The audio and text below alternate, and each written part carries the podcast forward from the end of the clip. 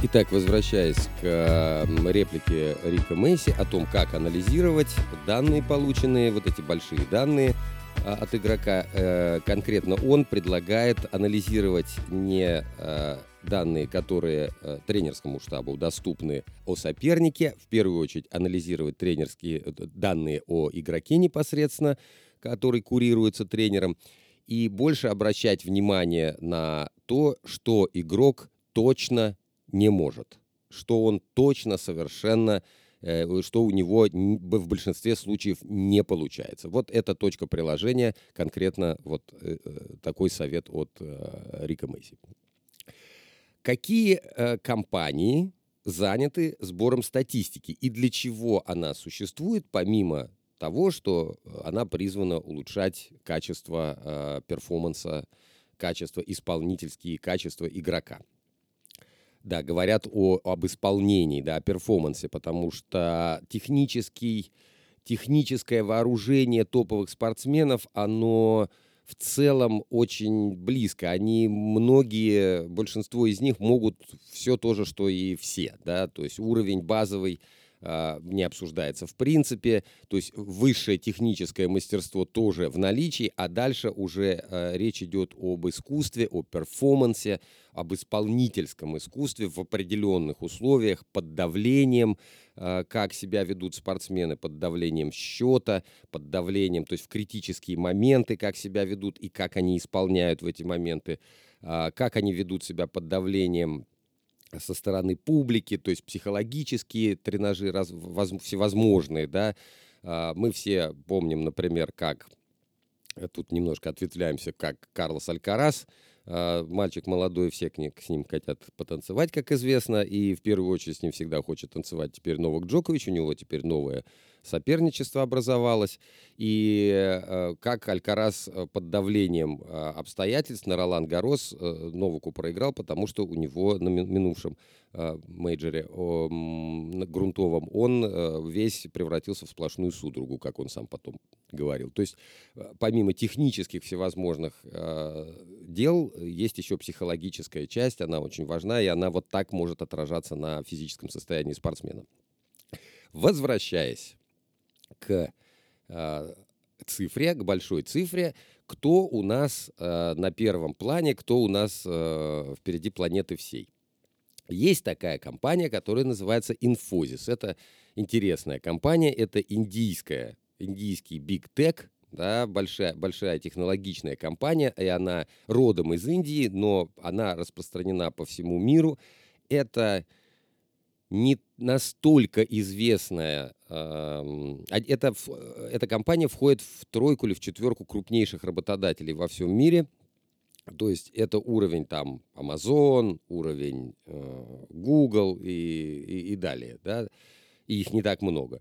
И вот э, компания Infosys родом своим из Индии, и это компания, которая обеспечивает цифровой консалтинг, всевозможные цифровые услуги для бизнеса, крупного бизнеса, очень крупного бизнеса, и в том числе эта компания собирает данные с кортов. В частности, Уимблдон, э, компания собирает данные с Australian Open, со второго мейджора, и еще какие-то... То есть эту плашку такую телевизионную в кадре э, Infosys можно видеть на очень многих теннисных матчах официального тура. Э, тут возникает интересный момент, который тоже можно озвучить, что э, как у нас фамилия, давайте вспоминаем, как или узнаем, как у нас фамилия одного из основателей, основателя, скажем, компании Infosys. Его фамилия Мурти, Нараян Мурти его зовут. И у него, у Нараяна э, нашего Шалча есть дочь, и за кем замужем эта дочь – и тут мы смотрим, что она замужем за человеком по фамилии Сунак, Риши Сунак. А кто у нас Риши Сунак? А Риши Сунак – это премьер-министр Великобритании. То есть э, дочка Нараяна Мурти, основателя и владельца компании Infosys, сама бизнес-вумен траля-ля, а, еще и вот супруга проживает на Даунинг-стрит. И вот тут интересные возникают опять всякие э, параллели. Тут теннис доезжает опять до политики, причем до самой большой политики это доезжает. Ну и каким образом? Ну вот в частности это доезжает таким образом, что а, дочка владеет акциями компании Infosys, например, на там порядка 500 миллионов фунтов. И сейчас в моменте а, Великобритания близка к а, заключению договора о свободной торговле с Индией, и тут возникают всякие вопросы. Каким образом семья, э, бенеф, как это, э, как интересы семьи тут уч, учитываются, не учитываются. Вообще тут недостаточно все прозрачно с точки зрения и британской, и индийской публики. И это все активно обсуждается и является одним из камней преткновения.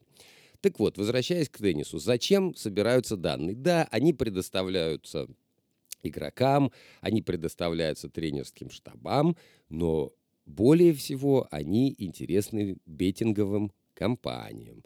Более всего они интересны ставочникам.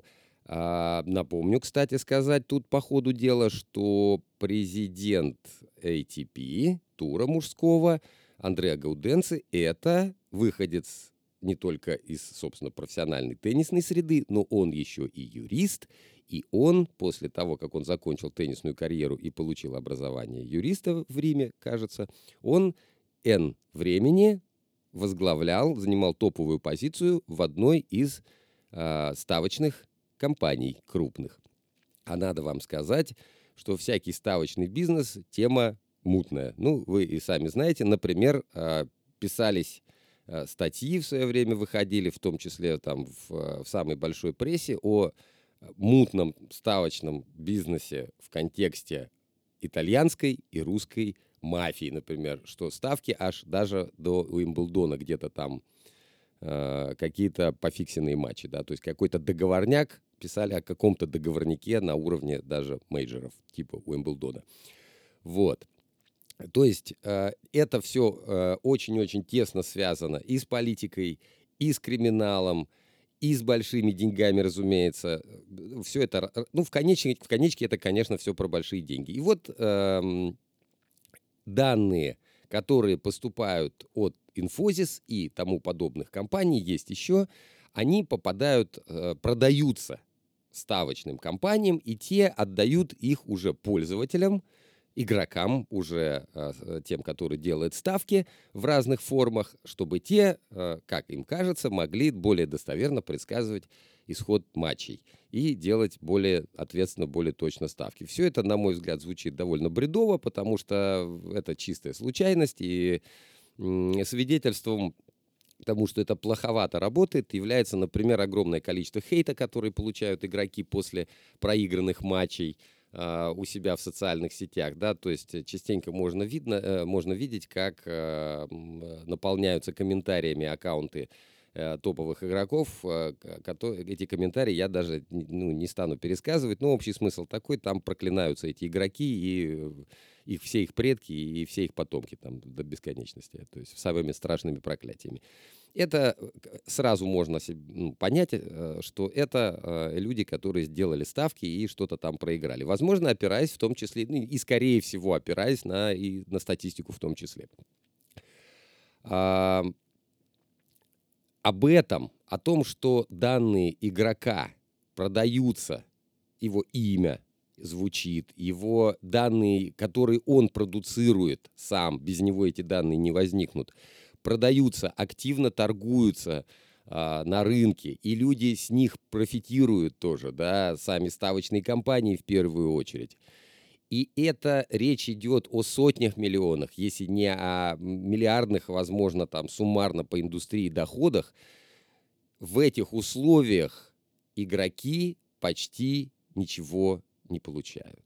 Да, это, об этом много говорилось и продолжает говориться, потому что ситуация на сегодняшний день только-только начала, может быть, меняться для игроков, которые находятся внизу первой сотни и, и ниже, там вторая сотня, и уже не говоря о там игроках там тысяча номер, две тысячи, не знаю, там их там тысяча.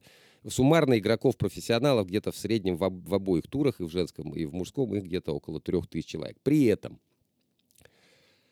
а, только порядка 500 из них получают с, э, от своей деятельности спортивной, основной, от своей работы, получают доход.